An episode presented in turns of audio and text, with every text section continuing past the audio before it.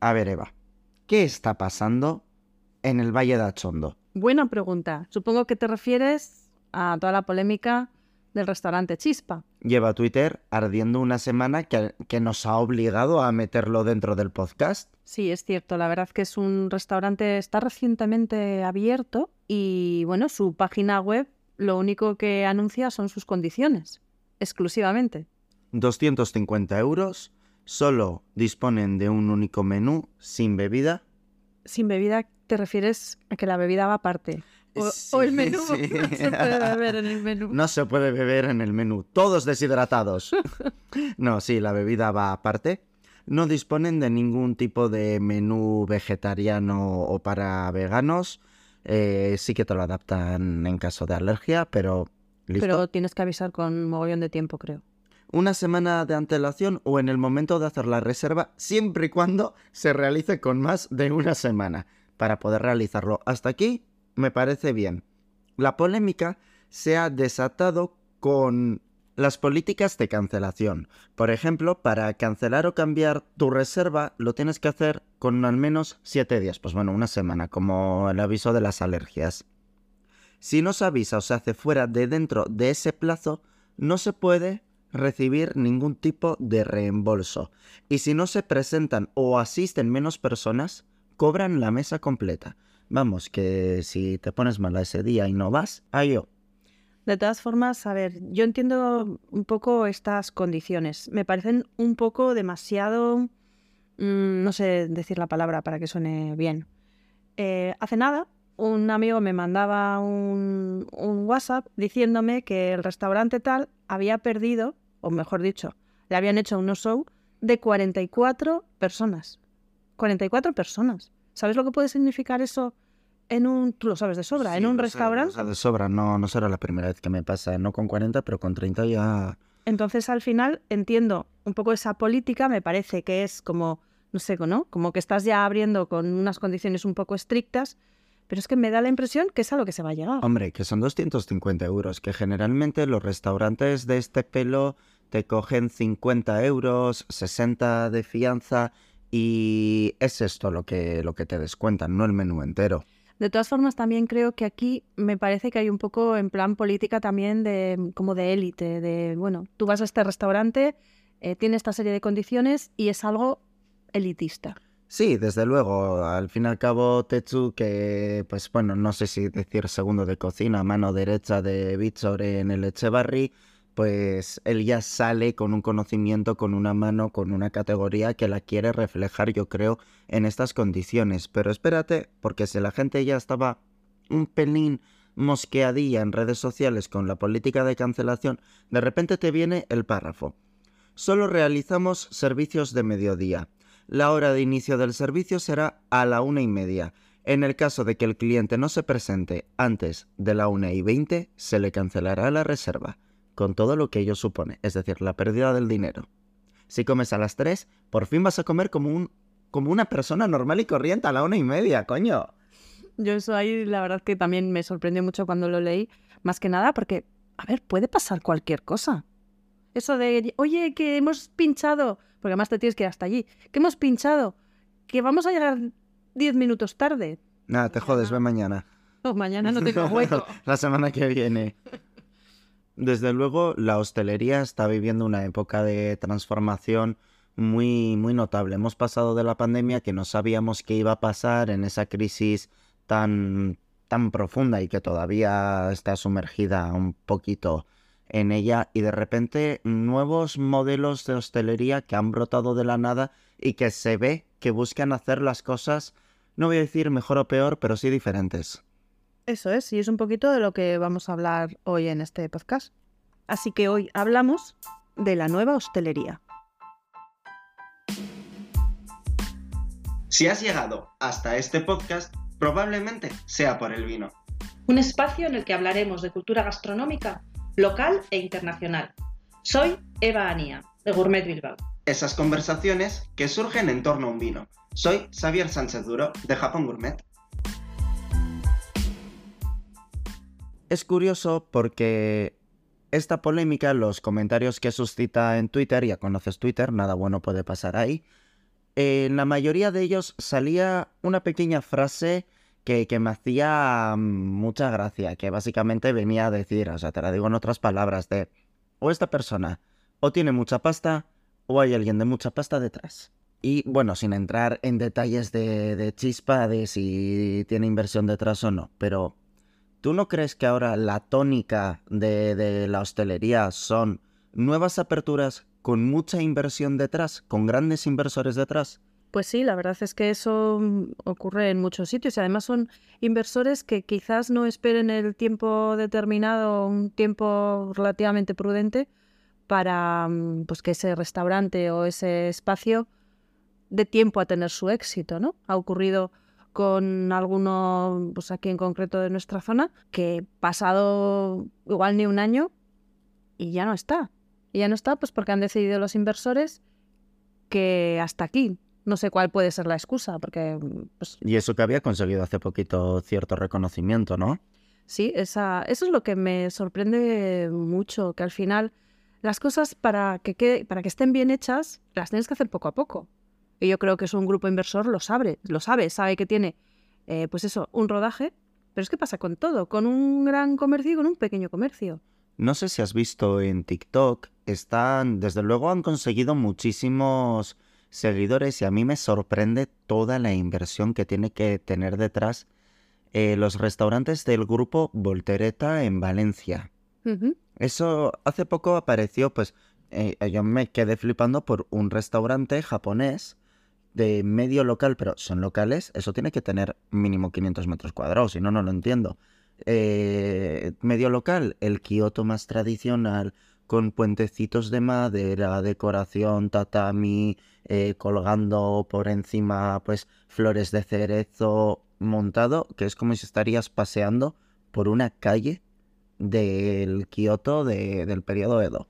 Lo he visto y desde luego es espectacular. O sea, simplemente ya por ver eh, el interior, y es que solo merece, no sé cómo darán de comer. Sí, sí, es un parque... Pero ya solo merece la pena, es un parque temático. Es un parque de atracciones y de repente dentro de estás paseando por el Tokio más tradicional y ellos, perdón, por el Kioto más tradicional y ellos te dan a elegir, ¿queréis futurismo? En plan de, sí, quiero entrar eh, eh, en el Japón más futurista y estás de repente rodeado de neones con este camarero robot que se ha puesto tan de moda que aquí en Bilbao también tenemos un restaurante que tiene el camarero robot y todo esto, que es en plan de, mm, ¿qué inversión tenéis aquí detrás para coger un restaurante, dividirlo en dos y hacer las dos caras de la moneda con tanto lujo de detalles. Pues mucha pasta, mucha o mucha gente con mucha pasta. Grandes inversores. Eso es. Eh, ponían también en Twitter por ahí el ejemplo de, creo que es el restaurante Osa en Madrid, todavía no, no he podido conocerlo, pero que debe de haber crecido con como la espuma de la noche a la mañana, abrir con una gran inversión detrás, un local muy bien montado, una cocina muy, cuidada, muy cuidada con unos ingredientes de, de, calidad, vamos a decir.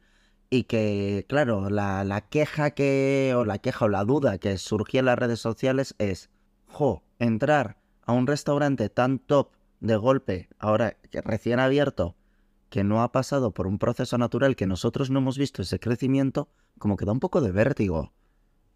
Porque al final, no sé, en los más tradicionales tiene ese paso a paso, ¿no? El empezar, el ir creciendo, el que la gente lo conozca, el boca a boca, los reconocimientos, los premios. Y eso, todo eso lleva un, proceso, un tiempo, un trayecto. Y aquí de repente que lo tengas casi desde el minuto uno ya, porque tienes eh, un respaldo detrás, que tengas lleno a diario y que, bueno, pues que, que sea un éxito desde el minuto uno, antes de abrir ya tiene reseñas, por decir así. Eso ha pasado hace poquito por aquí, de antes de abrir, alguno que ya tenía reseñas, es cierto, me ha gustado, me ha gustado. Bueno, y de momento son casos concretos en los que entra un gran inversor que te abre de repente el éxito del año. Pero una tendencia que sí estoy viendo cada vez más habitual son los grupos hosteleros. Un mismo grupo, diferentes em, restaurantes o bares o lo que sea, que al final están dirigidos por una misma empresa o una misma dirección. Eso es, que generalmente suelen tener un modelo muy, muy estudiado, muy dirigido al mercado de, de la zona de, joder, pues vamos a poner ejemplos concretos. Plaza Nueva. Eh, aquí hay un bar de pinchos porque a Plaza Nueva se va de pinchos. Y de repente dos calles más atrás tiene un restaurante de hamburguesas. Y dos calles más atrás tiene un restaurante tradicional. Que todo, que todo es mimado, todo lo hacen muy bien, vamos a decir, que tienen una firma, que no son esos grupos hosteleros de antes, que se abrían muy por el dinero, que eran, va, pues yo tengo cinco bares, yo tengo ocho, es... No, yo soy un grupo hostelero y te voy a dejar claro que soy un grupo. Pero cada uno tiene su esencia y tiene su modo de hacer, entiendo.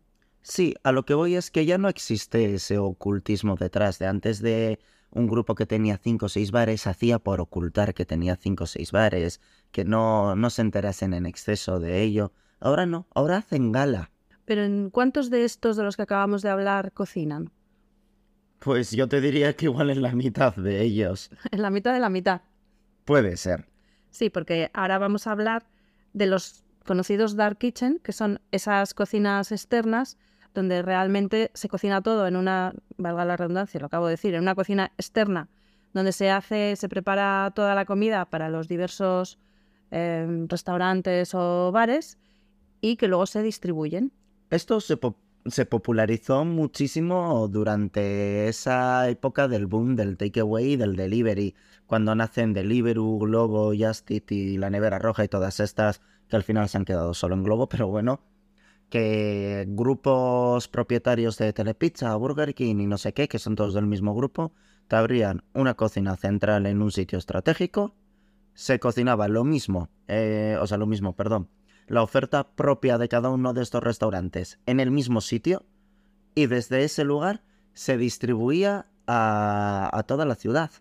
Entiendo que, bueno, pues eso tendrá su, su porqué. Uno de ellos probablemente sea pues reducir costes, pero también entiendo que en esos lugares, en esos eh, bares, con poco espacio, se pueda dar una cocina mm, caliente. Eh, a mí personalmente no me convence. Yo quiero ir a un sitio y que mm, me lo preparen todo desde cero. O no todo, que ahí tengan elaboraciones preparadas, pero que las hayan preparado ellos. Hombre, a ver, aquí yo tengo ciertas... Nado... Es como el anterior capítulo. Nado a dos aguas aquí. ¿Recuerdas en el de comer y viajar que te comenté lo dejó? Es que comer en un McDonald's en tal sitio... Aquí me pasa algo similar de sí, me gusta lo mismo que a ti. Voy a un restaurante o a un bar y que lo que esté elaborado esté elaborado ahí. Pero por otro lado, pienso, jo, si es el cocinero de este bar, que lo está haciendo en otra parte, porque es que aquí no tienen cocina, no tienen, imagínate, licencia de hostelería o solo licencia de calentar o no sé qué. Es la misma comida que acabaría comiendo ahí dentro, lo único que la han transportado de otro. Sí, pero eso te limita mucho. Por ejemplo, e imagínate que, porque eso, o sea, te limita en el aspecto de que puedes dar X comidas. Tienes 100 comidas. No puedes hacer, no, no puedes hacer nada, no puedes hacer más. Tienes, has vendido las 100 comidas y te tienes que cerrar e irte a tu casa. Y tienes cola en la calle, pero no les puedes dar nada. Es cierto, hay, hay ciertos locales que hacen colaboraciones, que, que bueno, que ofrecen X producto de la semana, del mes, del día, por, por poner un ejemplo, y está limitado a ciertas unidades porque son las que han podido preparar con antemano en esa cocina, en esa dark kitchen, en esa cocina central, que no es el producto que igual sirven a diario que pueden tener una tirada de, va, hacemos 300 de golpe que se puede tener bien congelado. Que hay ciertas cosas que es cierto que te pueden limitar muy mucho. Es algo que tiene que estar muy bien medido. Entiendo, eh, ahora estoy yo también como tú, entre dos aguas. Entiendo la parte mm, más funcional, por decir así, que al final pues tengo el espacio que tengo y tengo que hacerlo así y ya está. Pero a mí se me queda como corto el tema, llámalo romántico, el hecho de que no se haga absolutamente nada en esa cocina. Mira, es algo que hablábamos fuera del micro, de que hemos llegado a un momento de desacuerdo en la anterior parte cuando hablábamos de los grupos hosteleros de, joder, que, que, tú podías entender mi punto de vista. Es que esto ha ocurrido fuera del micro, que tú podías... Es que ahora tenemos micro. que tú podías entender mi punto de vista de sí, cada uno de los restaurantes del grupo tiene su esencia, pero a la vez te parecía plano. Exacto. Es un tema que no íbamos a hablar, pero bueno, lo acaba de sacar Xavi. Al final es eso. Eh, si son, son todos un poco como copias. Lógicamente, cada restaurante o cada bar tiene una, unas personas diferentes trabajando y cada persona pues tiene su forma de hacer las cosas, pero está todo muy dirigido y está todo muy marcado. Entonces, para mí se pierde esa, esa originalidad o esa esencia, ese ser especial. Pues eso es un ejemplo claro de lo que puede ocurrir con una de estas dark kitchens, de si el mismo grupo tiene en el mismo barrio seis restaurantes y todos ellos están colocados estratégicamente con cocinas muy pequeñas y todo se cocina en la misma cocina, al fin y al cabo es la misma mano la que está cocinando, aunque se distribuya a seis diferentes. Es la misma creatividad, es el mismo diseño, quedan como un calco, queda como, que ahora comprendo yo esa parte de queda como muy plano. Eso es. Que esto también me recuerda un poco a esa tendencia de, no sé si a ti te da la sensación, a mí sí, y es que es como un sexto sentido, luego se cumple. Los bares, restaurantes, comercios de hostelería, pastelerías similares, ¿no ves que se hacen con una estética muy limpia, muy sobria, que no minimalista, muy transportable, muy franquiciable? Cierto. Eh, no me parece mal en el aspecto de que, bueno, pues eh, empiezan un negocio con una idea, que igual no es algo que quieren que ocurra mm, en breve. Pero bueno, ¿por qué, ¿por qué no? A mí las franquicias no me gustan especialmente. Pero no me parece mal que una pastelería que has dicho, por ejemplo, pues bueno, pueda tener una imagen muy limpia, que pueda ser muy fácil de, de, transportar, entre comillas. Y que con pastelería hay más cultura. O sea, igual no es el mejor ejemplo, pero hay una cadena de, de pokés que, por ejemplo, pues sí han conseguido franquiciarse, lo han hecho muy bien, empezaron con un local, que nada tiene que ver la estética de ese local con la estética que han franquiciado, abrieron un segundo ya con esa estética minimalista que ya se veía un poquito la intención de, oye, si esto nos ha dado para abrir un segundo local, ¿quién dice que en un futuro no nos dé para tres? y ahora... Visión de negocio, ¿eh? Es visión de negocio y ahora tienen por, por bastantes pueblos de, de Vizcaya. Lo que ocurre es que hay una pequeña, no con esta cadena, sino yo veo una pequeña soberbia en el hecho de que nuevas aperturas, nuevas inauguraciones, que ya tienen esa estética, que ya tienen en mente, o a mí me parece que ya tienen en mente el, esto va a ser un triunfo y voy a abrir otro más. Bueno, eso puede ser que la persona o, los apoyos que, que ayuden a abrir eso, pues bueno, tengan esa mira de futuro. Tampoco me parece mal tener ambición. Sí, soy el primero que, defiende la, ambición, pero es algo que creo que hay que andar con cuidado. Es un arma de, doble filo. Porque lo mismo que tú entras a este local porque estás buscando, suelen ser los locales que se ponen muy de moda muy rápidamente. Venga, las Smash Burger, que también lo hablábamos hace un par de podcasts, de que ahora hay Smash Burger hasta debajo de, de las piedras. Y hay algunos que te abren ya con la idea de me he ido a esta moda y quiero que esta estética sea, lo dicho, lo más limpia posible por si tengo que abrir un segundo, un segundo local. Pero yo cuando entro como cliente y ya me huelo eso, me da que pensar que igual no va a estar tan rico, que están mirando en exceso por el dinero. Ya, y que además eh, si haces algo tan limpio, tan puro, entre comillas, al final probablemente pierda eso que le haga especial, ¿no? que le haga diferente, que le haga tener esa esencia o ese, mm, no sé, que digas, ostras, qué local. Hace no mucho estuve en un sitio cenando y pues de este estilo, ¿no? De tipo street food, no sé qué, ambiente minimalista, eh, música, tal. Pues te iban todos los camareros tatuados, algunos con falsos tatuajes. Era un poquito la, la estética del local. Eh, muy blanco todo, con grafitis, eh, así, estilo un poquito callejero, pero era muy plano. Tan, tan, tan plano todo, se veía todo tan sumamente aposta que la sensación era incluso de hospital, era aséptico a la vez.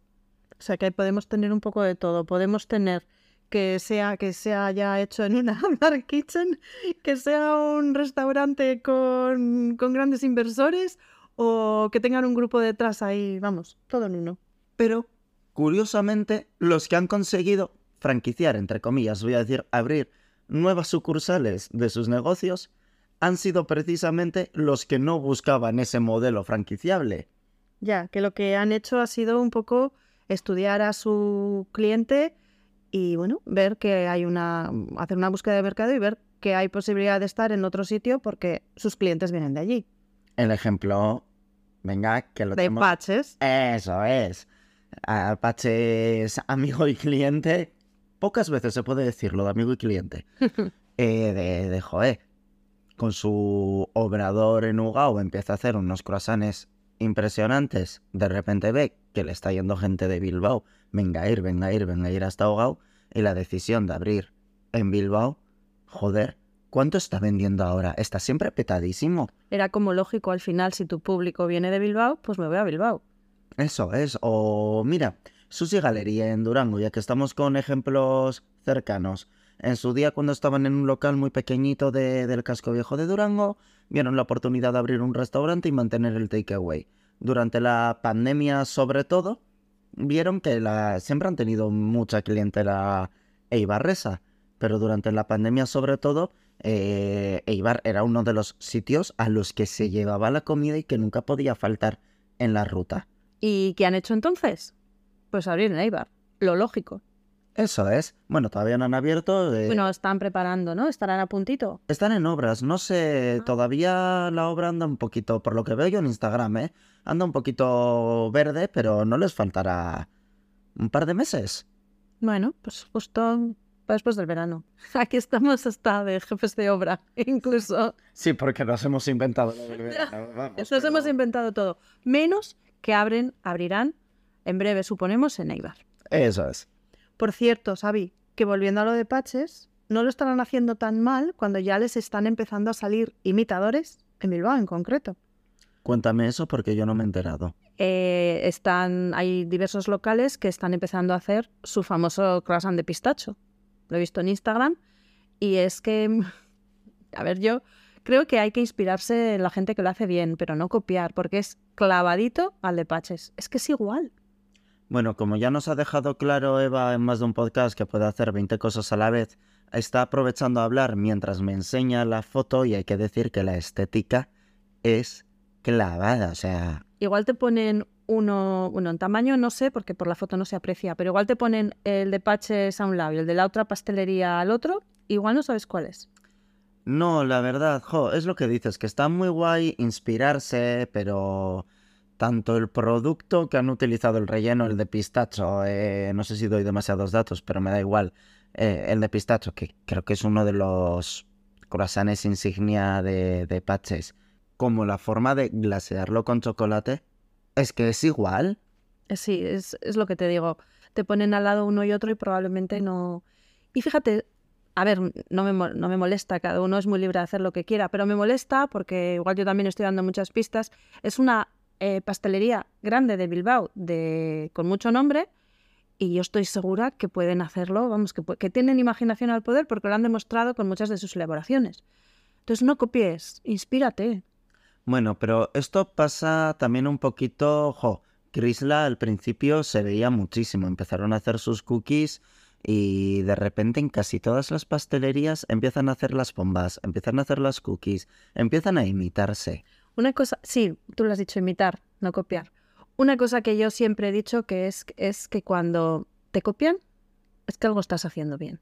Evidentemente, donde hay algo que triunfa, la gente cree que se está inspirando de ello, pero hay una línea muy fina entre el copiar y el inspirar, entre el imitar y el inspirarse. Seguro que cada uno de nosotros, si nos ponemos a hacer algo similar a lo de Patches, croissants rellenos, imagínate, que le podemos dar nuestro toque, algo que nos diferencie de lo que ya está haciendo la otra persona. Yo creo que eso es lo que realmente debería ser. Pero bueno, al final, pues oye, cada uno conoce sus posibilidades o simplemente ve que triunfan, pues yo me voy a poner para triunfar con el mío, sin más. Nos queda poquito tiempo, Eva. Como siempre, aquí estoy con el reloj en la mano. Eh, antes de, de terminar, quiero meter el tema de las food trucks. No sé si las recuerdas. Las recuerdo porque, bueno, todavía se ve alguna. Muchísimo menos de cuando fue todo el boom, pero bueno, todavía en, en fiestas o en cosas muy puntuales, todavía nos queda alguna. Sí, crecieron como setas después del triunfo de la película Chef. Todo el mundo quería una food truck. Pero yo ahora casi solo las veo en ferias como Fitur, en IFEMA o Salón de Gourmet que tienen ahí fuera su propia zona. Y me da la sensación de que la industria de las food truck, así por ponerlo chulo, ha sido absorbida por la alta cocina. Pues no sé. Eh, a ver, seguimos teniendo, aquí tenemos además, en concreto en Bilbao, tenemos a una empresa, Gelati Gelati, que tiene una food truck, una food truck que se llama Pelati, si no me equivoco. Bueno, y mm, que tiene helados, que tiene pizzas, que tiene eh, producto de mucha calidad. Sí que es verdad que estoy de acuerdo contigo en que pueda ser eso, un poco de como de, de alta cocina, entre comillas, porque bueno, sus productos son kilómetro cero, ecológicos, Que no es un bocata guarro que te vas a comer por dos euros. Es a lo que me refiero. Antes las food trucks eran comida callejera, comida rápida, comida guarra para cuando estás de fiesta, pues salvarte un poquito de que, que, que haga ahí masa, que haga masa. ¿Tú te acuerdas? Bueno, no creo que te acuerdes del salchichauto. No, soy un poquito más joven, Eva. Bueno, pues eso era una especie de furgonetilla verde, además, me acuerdo, que vendía salchichas y que se ponía eh, sin motivo aparente, por ejemplo, en Deusto, en la Plaza San Pedro. Y estaba ahí, tú ibas, te comías, como bien dices tú, pues una salchicha que no, yo no recuerdo haber comido allí, ¿eh? que no, probablemente no era muy buena. Pues bueno, una salchicha tampoco es que sea maravilla. Y, y era, yo creo que pues igual fue el primer food truck que entró aquí. ¿Sabes a cuál me has recordado muchísimo de repente? Me ha venido ahora a la hambroneta. Ah, mira, eso fue una empresa. Lo que pasa es que luego hacían mucho evento y lo hacían sin furgoneta, ¿eh? Yo no sé si seguirá existiendo o no. No sé, pero de pasar a verla en todas las fiestas de todos los pueblos, a de repente ha desaparecido. Y la cosa es que las pocas food trucks que veo, o son eso, en ferias como la que he mencionado, que de repente tienes hamburguesa de wagyu o pizzas artesanas y tienes a un señor girándote en la mano la masa de pizza y un horno de leña detrás que está montada la food truck que ya me gustaría a mí tener una cocina de un restaurante como esa food truck, o estilo la de Gozo, la de David Muñoz. La alta cocina, me parece que la alta cocina o esa cocina, vamos a decir, un poquito más elitista, un poquito más allá de la street food, ha acaparado. Sí, eh, pero además entiendo porque, por ejemplo, están en los típicos eh, festivales de música, donde ya una cerveza te cuesta pastón, pues yo creo que la comida tiene que estar a la altura. De todas formas, a ver, sí, es una comida de calidad llevada a un estilo de no, de- no voy a decir de vida, pero bueno, llevada a un estilo que, por cierto, esto me viene muy bien para hilar, para decir que nuestro próximo taller de Sucalfusión, Que ya está en marcha. que ya está en marcha, va a ser de street food, que desde luego ha tenido tal éxito que repetimos, repetimos em, Temática. Temática, Las recetas. Las exacto. recetas van a estar, van a estar nuevas, muy guapas, son nuevas. nuevas. Pero es. sí, repetimos la temática. Triunfó la primera vez que lo hicimos, así que es el último taller de la temporada. Hasta septiembre no volvemos con ellos. Ojito al- a junio, no, a julio, que hay sorpresa.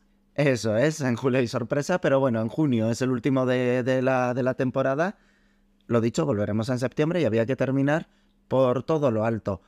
Tan, tan, tan, tan alto como es seguirnos en Spotify, iVoox, Google Podcast, Apple Podcast. Estamos también en redes sociales, en Twitter y en Instagram, Podcast y Vino. Y ya sabéis que ahí podéis eh, hacernos todos los comentarios que queráis, temáticas de las que queréis que hablemos, decirnos cosas que, bueno, pues siempre nos gusta. ¿Algún agradecimiento tenemos que dar esta vez, Eva, antes de que apague el micrófono? Pues a todos los que nos escucháis, cada día sois más y pues nos encanta. Nos encanta que paséis estos ratitos con nosotros mientras tomamos Una copita de vino. Eso es.